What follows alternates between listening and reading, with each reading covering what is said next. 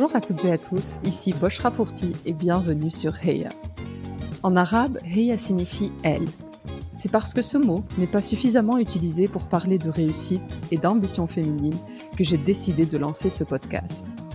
Les inégalités et la sous-représentation liées au genre sont malheureusement une réalité, et une approche intersectionnelle ne fait qu'amplifier ces phénomènes. Chaque épisode est une conversation où j'invite une femme de culture arabe à venir partager son histoire et évoquer sa réussite.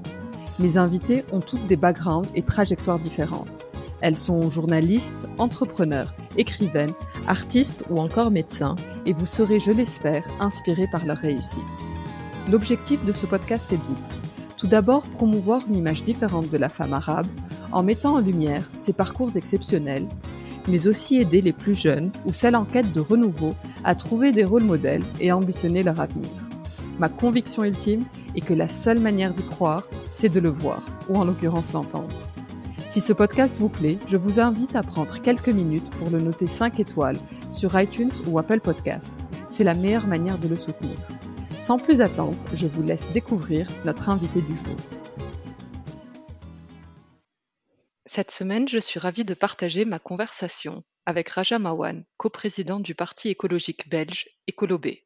En plus d'être l'unique femme présidente de parti du pays, elle est également la plus jeune occupant ce poste, ce qui est une belle prouesse lorsqu'on connaît l'importance et le pouvoir associé à ce rôle en Belgique, où le système est plus particratique qu'en France. En effet, ce sont par exemple les présidents de parti qui nomment le Premier ministre et les ministres. Née de parents marocains, Raja grandit à Bruxelles dans une fratrie de dix. Son enfance regorge de vie, d'amour et d'échanges. Elle revient sur ses origines et certaines expériences pas toujours positives vécues plus jeune. Elle nous explique aussi comment sa perception de sa double culture a évolué et évoque l'impact de l'admiration portée à sa maman sur la fibre féministe désormais bien présente en elle. Raja retrace ses débuts en politique et notamment son intégration dans ce nouveau paysage. Pour elle, la politicienne au style qui dénote est éloignée des standards habituels. Enfin, nous avons discuté de l'invisibilisation des mères au foyer, de cyberharcèlement et de la différence de leadership entre femmes et hommes. Sans plus attendre, je laisse place à la Heya du jour, Raja Mawan. Bonjour Raja. Bonjour Bouchra. Merci beaucoup d'avoir accepté mon invitation. Merci à toi de m'avoir invité. Je suis très, euh, très honorée, très touchée de, de, participer au podcast. Je crois que tu es la première euh, femme belge que je reçois. J'ai beaucoup d'auditeurs et d'auditrices euh, belges et je crois que j'ai pas eu de, de belge jusque-là. Donc merci d'être là. Baptême de feu pour moi. Je serai à la hauteur de l'image que se font les Françaises et Français des Belges. je suis sûre que ça le fera. Euh, Raja, la tradition serait c'est de commencer par les origines. Si tu es d'accord, est-ce que tu pourrais nous parler euh, de ton enfance, euh, du milieu dans lequel tu as grandi, le type d'éducation que tu as eu Tu l'as dit, je suis belge, d'origine marocaine. Euh, ma maman est née à Tanger, dans le nord du Maroc. Mon papa est né quelque part dans la campagne, pas très loin de Tanger également. Ils sont arabophones, on n'est pas, pas amazir ou rifin. On a grandi donc à Bruxelles. Papa ouvrier, maman mère au foyer qui s'occupait des enfants. On est dix enfants, on est dix frères et sœurs. Donc ça faisait beaucoup, beaucoup, beaucoup de travail euh, pour la maman et les, les, grands frères et grandes sœurs. On a grandi dans une famille, somme toute, assez traditionnelle de l'immigration marocaine euh, en Belgique. J'imagine que ça doit être pareil en, France, mais dans un quartier populaire avec euh, des pa parents ouvriers.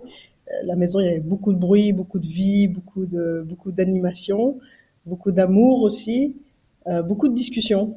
Euh, très chouette. C'est peut-être de là que ça vient euh, mon goût pour pour la politique plus tard. Euh, il y a beaucoup d'échanges à la maison. Et puis, et puis il y avait les traditionnelles vacances au bled chaque été.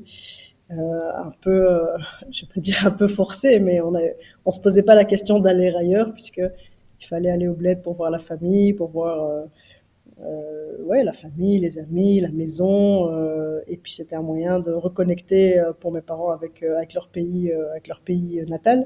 Ce qui reste, même s'ils sont hyper contents, hyper bien, ils sont belges et vraiment belges depuis depuis quelques temps, depuis de longues longues décennies maintenant il y a un, un, attachement très très fort euh, au pays, un attachement qu'ils nous ont transmis en fait, puisque euh, de mes frères et sœurs, on est euh, assez attachés au Maroc. Et moi, je, dès que je peux, dès que j'ai un peu de temps, euh, j'essaye d'y retourner parce que j'aime beaucoup, j'aime beaucoup comment, euh, comme ça a évolué aussi. Et donc, il y a très fier de mes origines marocaines. Et la petite Raja dans, dans cette grande, très grande fratrie, euh, c'était une petite fille plutôt calme, sage. Quel type de, de personnalité et d'enfant tu étais? Alors, euh, très bonne élève, très studieuse, euh, pas très agitée en fait, assez tranquille. J'étais chill pour mes parents. Euh, ils me le disent après, euh, ouais, ils ont pas eu beaucoup beaucoup de soucis avec moi. J'étais assez assez chill comme gosse.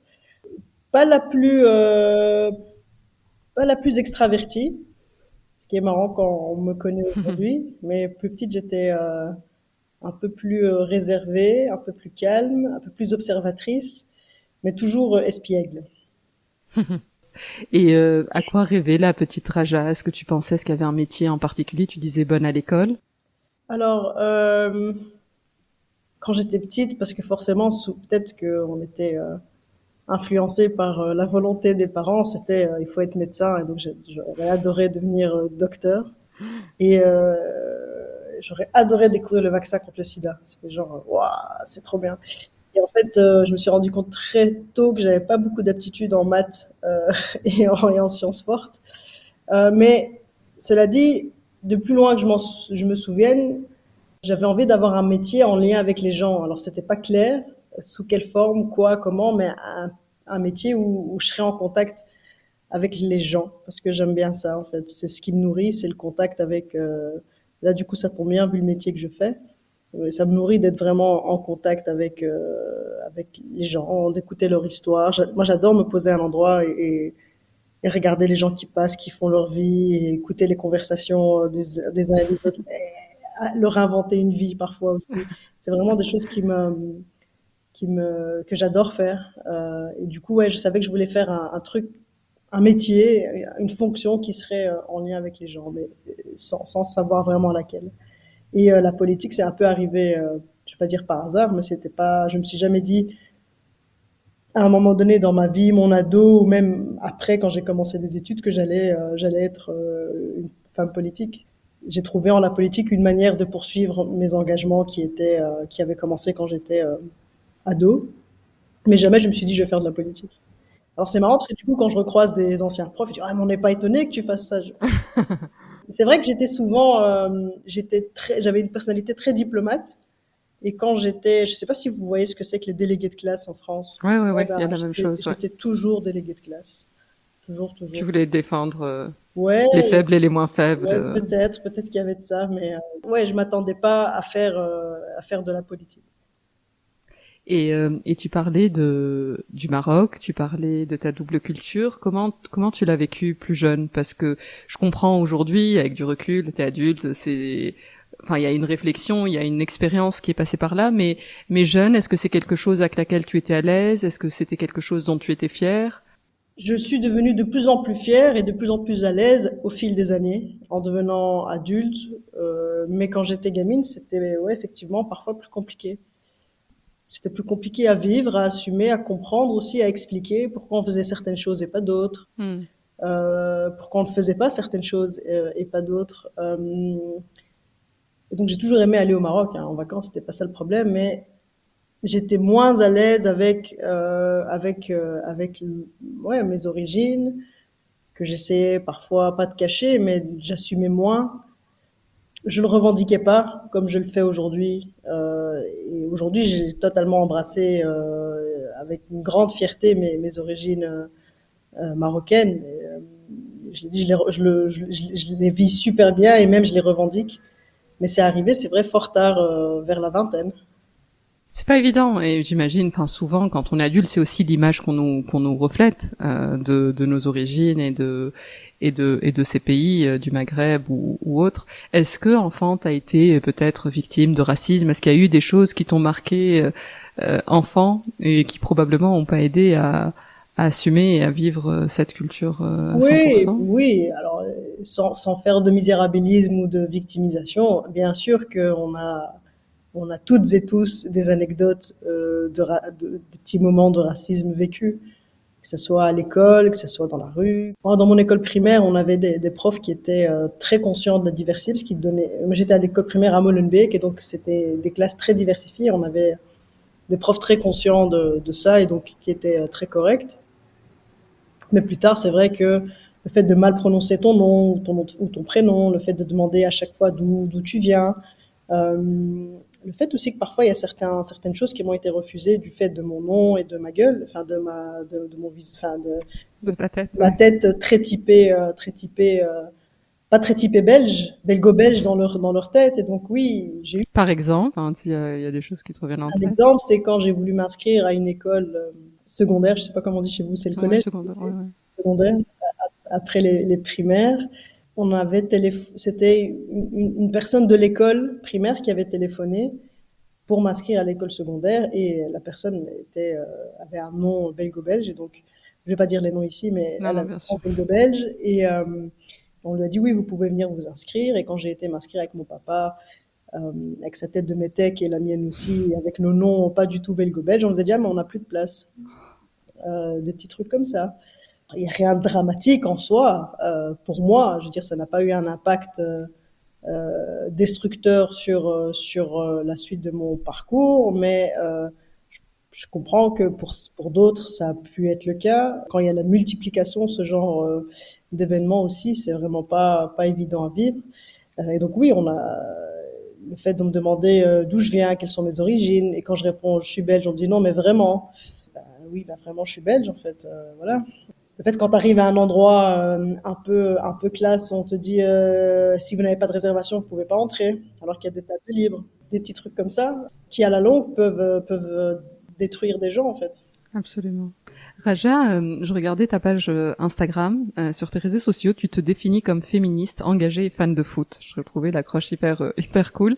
Comment s'est construit ton féminisme? Est-ce que c'est quelque chose qui est arrivé avec l'expérience et les années, ou est-ce que c'est quelque chose qui qui était là Il y avait une graine déjà très jeune, peut-être de par ton expérience personnelle ou familiale?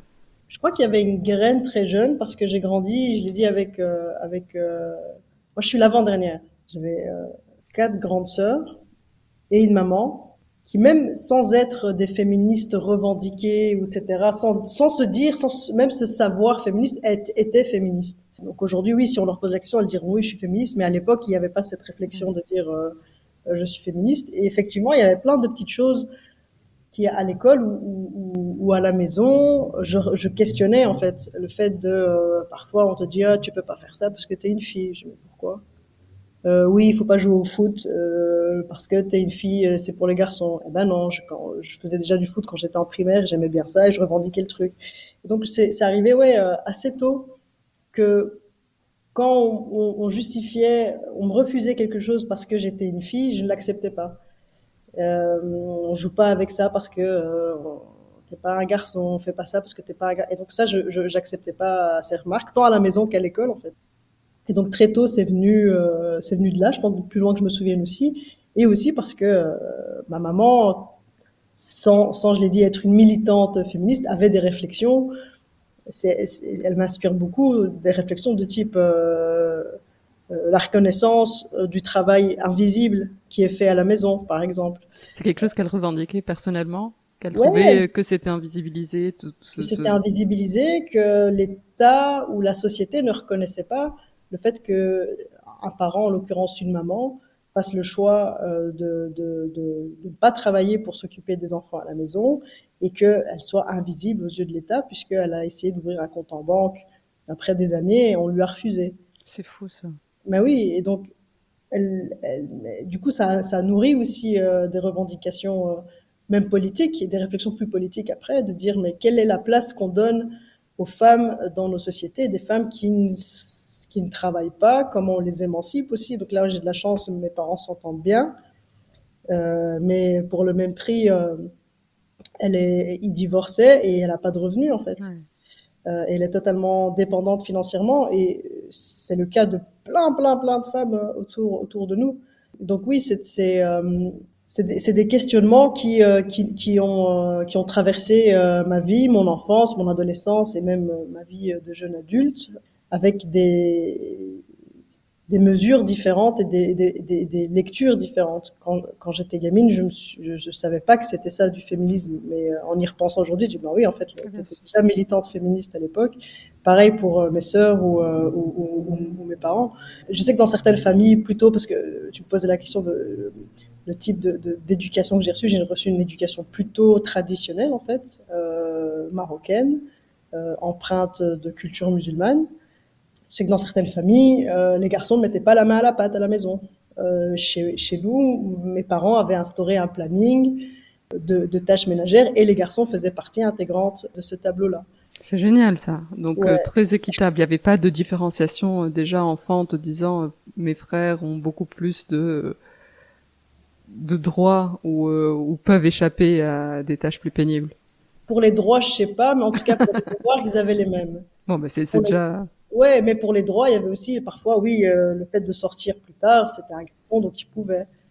Pour des raisons, je, je leur en veux pas, mais parce que je pense que c'est des raisons essentiellement de, de peur ou de sécurité ou autre, et parce que voilà, ils ont, ils ont la vie qu'ils ont et, et, le background qu'ils ont, mais effectivement, en termes de, de droits, de, de devoirs, on avait les mêmes.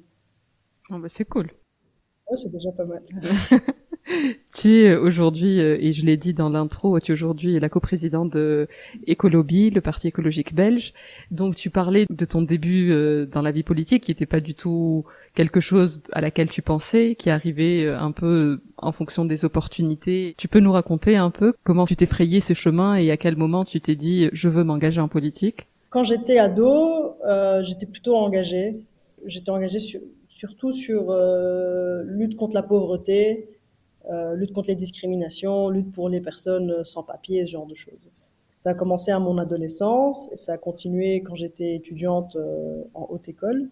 J'ai fait une école de com.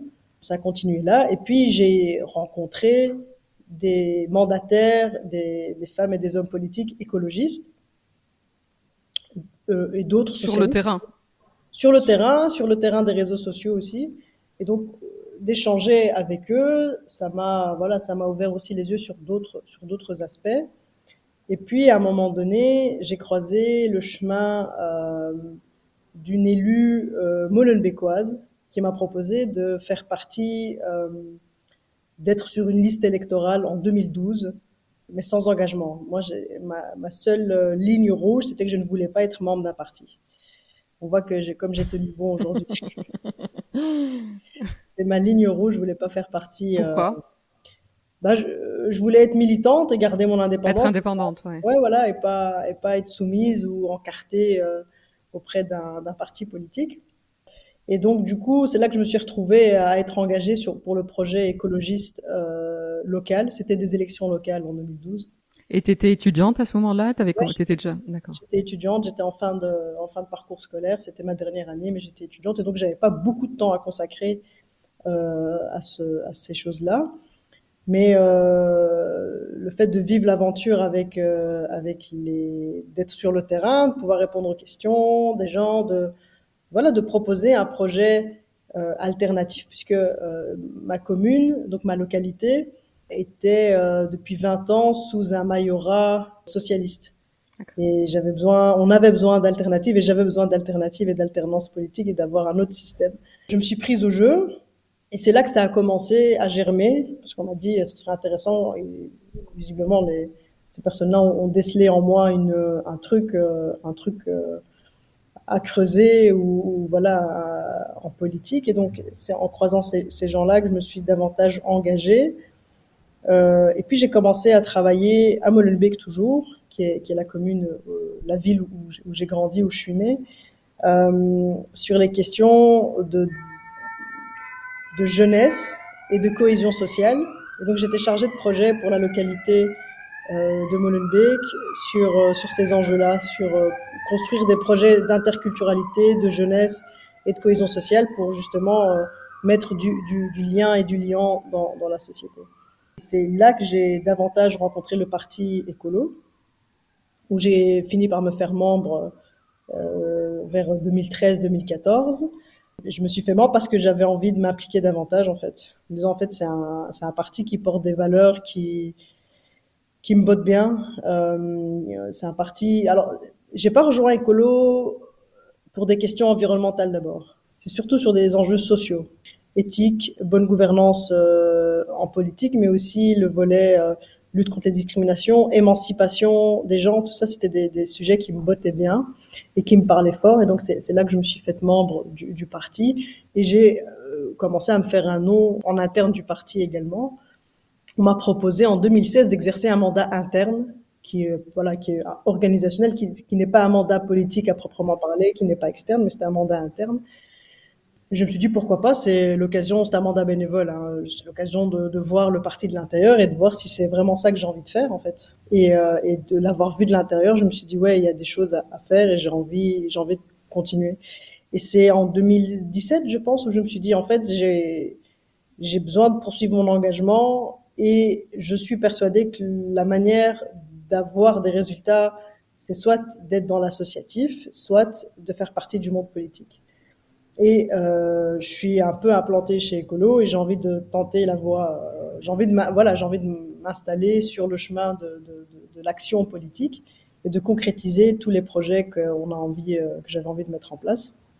C'est là que euh, les élections régionales arrivaient en 2019. Je me suis retrouvée sur la liste où j'ai été élue députée. Euh, j'ai été élue parlementaire au Parlement euh, bruxellois en 2019. Puis j'ai démissionné pour me consacrer à la présidence du parti, puisque c'est un job temps plein chez nous. C'est un, un, peu différent que le système français en Belgique. Quand tu dis quand j'ai démissionné, excuse-moi, tu as démissionné de... de... de mon mandat de député. Ok, d'accord. De député pour me consacrer à la coprésidence, puisque euh, en, en, Belgique, on a, on a un système où les présidents et présidentes de parti, essentiellement des présidents, parce que je suis la seule femme présidente de parti euh, francophone. En Belgique, les, présidents euh, ont beaucoup de pouvoir. C'est un système euh, beaucoup plus particratique que la France, où ce sont par exemple les présidents euh, de partis qui nomment les ministres, qui nomment le Premier ministre, ce genre de choses. Donc on a un poids assez important. Et en fait, chez Ecolo, il faut un homme, une femme, il faut quelqu'un de Bruxelles, quelqu'un de Wallonie. Et euh, il y a un candidat wallon, un homme, qui euh, voulait donc une femme bruxelloise, que je suis, et qui m'a proposé de le rejoindre dans l'aventure. Et j'ai accepté. Parce que, euh, pourquoi j'ai accepté alors que j'aurais pu me la couler douce et être euh, pépère euh, au Parlement bruxellois dans l'anonymat presque Parce que les enjeux sont tels que j'avais... Moi, je suis quelqu'un qui, quand je vois quelque chose qui ne va pas, je je me plains, mais j'aime pas juste me plaindre. J'ai envie de faire quelque chose pour que ça aille, pour, pour que ça des solutions. Voilà. Je fais l'analogie avec euh, avec le foot parce que j'aime bien ça. Mais euh, plutôt que de rester sur le bord du terrain à crier, j'ai envie de monter sur le terrain. Et donc du coup, ouais, il m'a proposé de faire partie euh, de la présidence avec lui, Jean-Marc Nollet, pour ne pas le citer. Et donc euh, on, on, a fait équipe euh, ensemble. Et donc j'ai démissionné de mon mandat de, de parlementaire et c'est comme ça que je me suis retrouvée depuis euh, septembre 2019 à la tête du parti euh, écolo. Donc, comme tu disais, tu es la seule femme présidente d'un parti euh, en Belgique et, euh, et d'autant plus d'origine d'origine marocaine. Comment se passe ton intégration au-delà de, du parti? Je parle plus dans le dans tout l'écosystème euh, politique. Comment comment tu as été accueillie? Euh, Pas trop mal. Bon, en, en interne, c'est très, c'est très chouette. Je veux dire, j'ai pas de, j'ai, on n'a pas d'opposition en interne, mais euh, sur le paysage médiatico-politique, un peu plus complexe, euh, puisque je l'ai dit, je suis la seule femme, et j'étais aussi euh, la plus jeune, euh, la plus inexpérimentée. Euh, je n'ai pas de diplôme universitaire, pas une longue carrière politique derrière moi. J'ai pas de parents qui, qui, euh, qui faisaient de la politique. Et donc ouais, un style qui détonne assez fort. Et donc, euh, j'ai eu un accueil euh, des journalistes plutôt pas mal, mais quand même, les opposants sont à l'affût du moindre, euh, du moindre faux pas, du moindre faux pas, et, et on me le fait payer euh, plus cher, j'ai l'impression que, que, que d'autres. En termes médiatiques, ça se, ça se traduit par euh, j'ai moins de visibilité média que, que, que mon comparse euh, masculin, j'ai moins de sollicitations médias que lui aussi. Et j'en refuse beaucoup aussi parce que j'ai décidé après, après quelques mois, années, j'avais envie de choisir là où j'allais parler et de choisir les médias et de choisir les moments. Parce que les plateaux ou les interviews sont pas toujours des lieux hyper safe pour, pour les, pour les gens comme moi. Et donc oui, j'ai plein d'anecdotes de sexisme ordinaire euh, de la part de journalistes, euh, où euh, je passe 20 minutes au téléphone avec un journaliste sur un sujet bien précis, il écrit son article et il dit le parti de Jean-Marc Nollet et pas le parti de Jean-Marc Nollet et Rajamawan, alors parce que c'est Rajamawan qui l'a eu au téléphone. Alors c'est pas une question d'ego, hein, ça je m'en fous, c'est une question de principe. Une, une, autre anecdote où il y a un débat des présidents de parti. Et donc, c'est moi qui y vais pour Écolo, je suis la seule femme. On fait une photo tous ensemble et le, le journal publie la photo pour un autre article en parlant des présidents et je suis coupée de la photo. Ou alors on me confond, on m'appelle. Ma prédécesseur était euh, à la tête du parti, s'appelait Zakia Katabi, c'était elle la première femme euh, euh, présidente d'origine maghrébine. Et une fois sur deux, on m'appelle Zakia. voilà. Comment tu réagis à ça? Je pense que la liste est longue et, et encore une fois, on peut faire l'analogie sur plein d'autres secteurs, pas qu'en politique. Comment comment on réagit à ça? Parce que à un moment, il faut. Tout à l'heure, tu parlais des microagressions. Euh, c'est rien d'énorme, mais la multitude de petites piqûres bah, font qu'à un moment, ton bras est gonfle ou ton œil il devient difforme.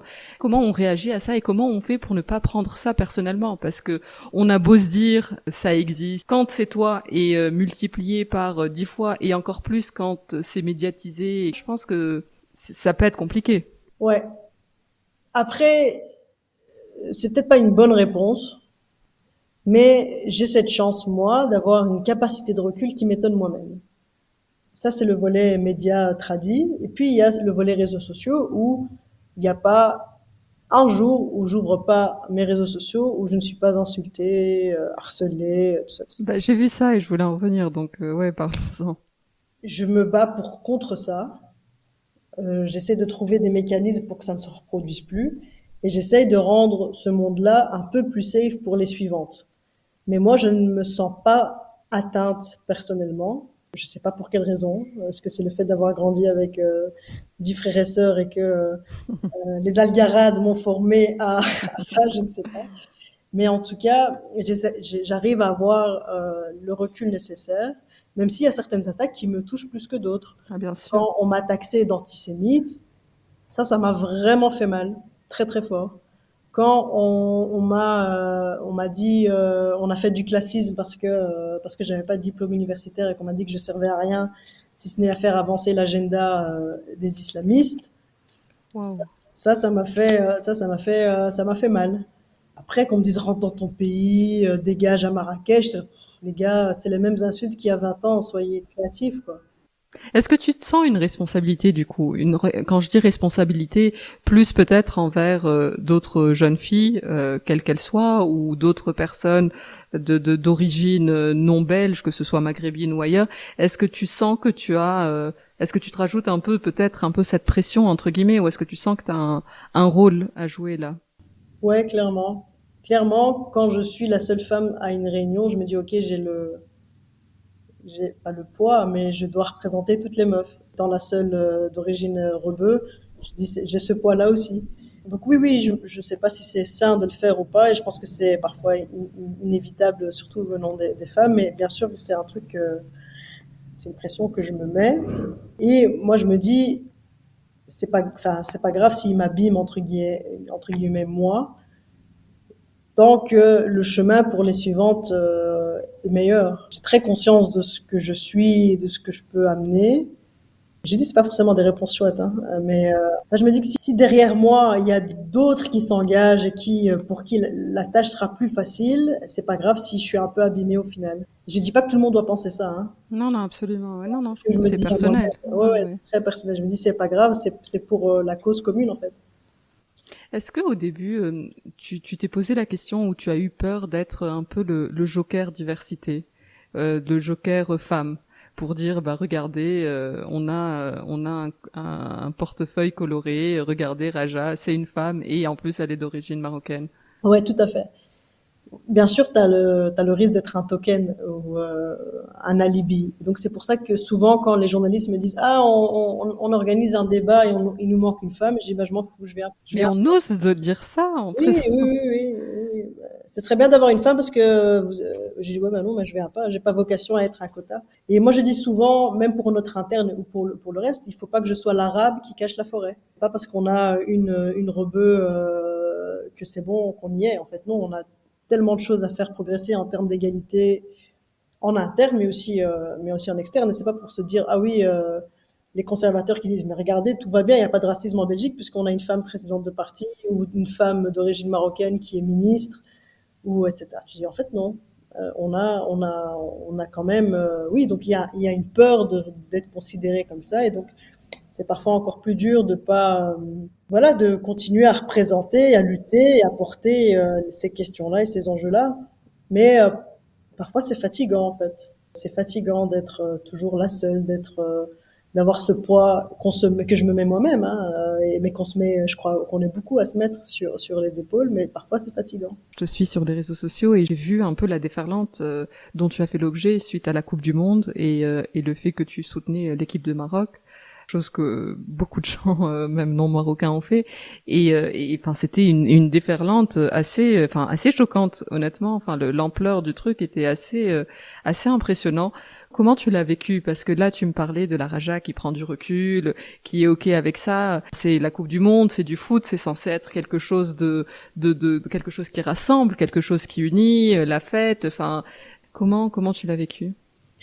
Alors, dans ta question, tu as dit je suis ok avec ça. Non, je suis pas ok avec le fait euh, qu'on insulte, qu'on vilipende, et, etc. Hein.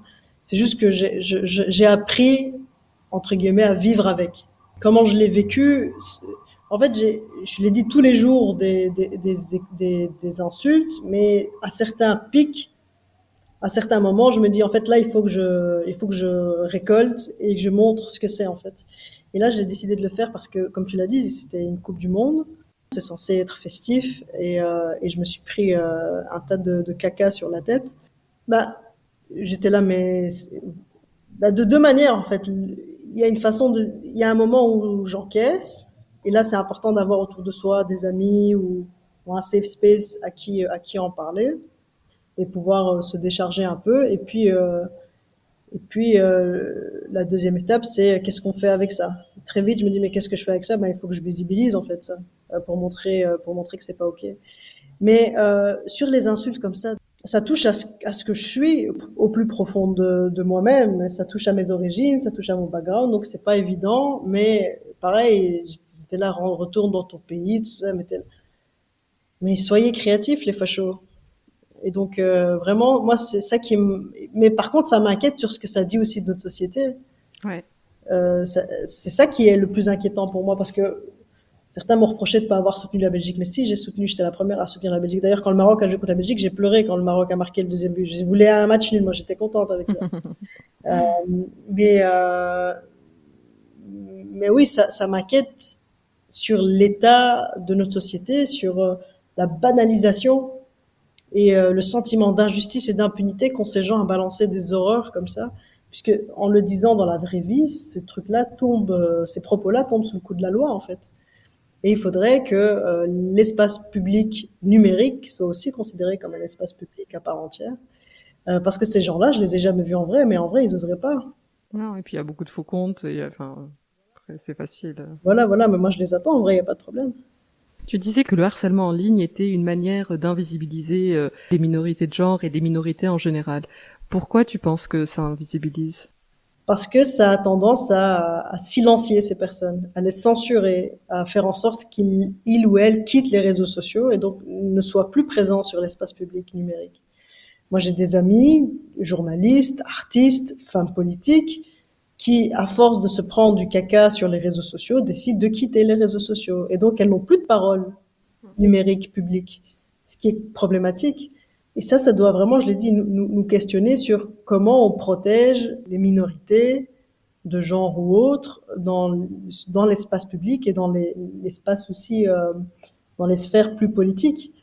Parce que euh, j'ai jamais vu un homme quitter Twitter parce qu'il avait trop de euh, trop d'insultes. C'est peut-être arrivé, hein, j'en sais rien, mais moi j'ai pas d'exemple en tête. Pourtant, par contre, des femmes politiques ou artistes ou journalistes qui ont quitté, je peux t'en citer cinq en deux secondes. Dans ce sens-là que je dis invisibiliser parce que ça, moi-même, à force de me prendre des insultes sur les réseaux sociaux, je me pose la question quand j'ai envie de poster une chouette photo ou une chouette story ou quoi, je me dis ah, est-ce que je dois voilà, qu'est-ce qu'est-ce qu'ils vont pouvoir en faire encore? Et donc tu deviens un peu parano et donc du coup tu es moins présente, tu es moins euh, moins spontané aussi. Ouais, moi j'ai perdu en spontanéité depuis 2019, euh, mais j'ai tellement perdu en spontanéité, ça me ça me désole tellement. J'ai perdu en créativité aussi parce que euh, t'as peur, t'es cadenassé, tu veux pas, euh, voilà. Et donc c'est c'est c'est triste en fait.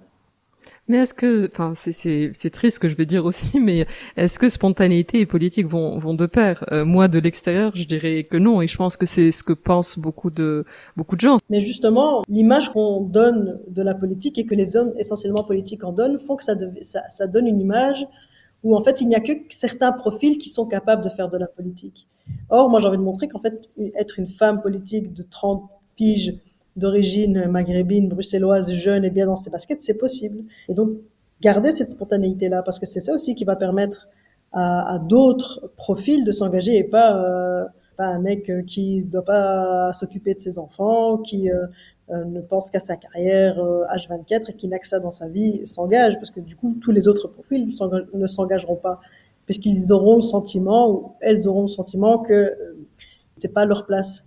Or, c'est important de montrer des femmes et des hommes politiques avec des failles, qui ne sont pas parfaits, qui ont des doutes, qui sont comme tout le monde. Euh, c'est pour ça que moi, je n'ai pas d'uniforme, je suis pas en costume cravate tout le temps, parce que sinon, euh, ou en tailleur ou autre, je continue à porter des jeans, baskets. Euh, euh c'est tout con, hein, mais montrer aussi que en fait, on est Monsieur et Madame. Moi, je prend le métro tous les jours, montrer que monsieur et madame tout le monde a sa place dans le monde politique parce qu'on veut un monde politique qui soit le plus représentatif de la population.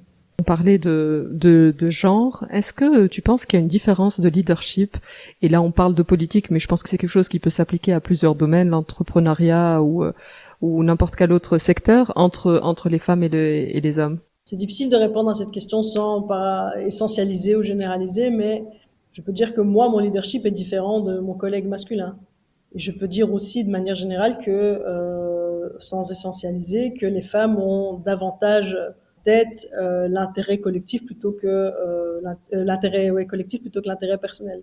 Ça ne veut pas dire qu'il n'y a pas des femmes euh, carriéristes euh, ou, ou, égoïstes ou autres, hein, mais de ce que j'ai pu constater autour de moi, c'est plus le cas. Mais j'en fais pas une science exacte. Je ne sais pas euh, exactement si c'est euh, voilà ce qu'il en est, mais de manière empirique, de manière de baser sur mon expérience et ce que moi j'observe, c'est ma lecture en tout cas. Et donc je pense oui qu'il y a parfois une différence de, de, de leadership. On, on, on, le voit parfois dans, dans, certaines boîtes, on le voit dans, même dans certains restos où, où euh, tout, tout le, tous les serveurs sont des serveurs aussi à des serveuses. Tu vois aussi une différence de, de, de gestion. Euh, et, et, pareil, je l'ai dit, Jean-Marc et moi, on ne lit pas de la même manière. On fait pas appel au même, au même ressort et on fait pas ça de la même manière. Comment tes parents ont réagi euh, quand tu as été euh, élue députée ou quand tu es devenue euh, coprésidente du parti écolo? Je crois qu'ils étaient fiers, mais ils sont aussi très inquiets.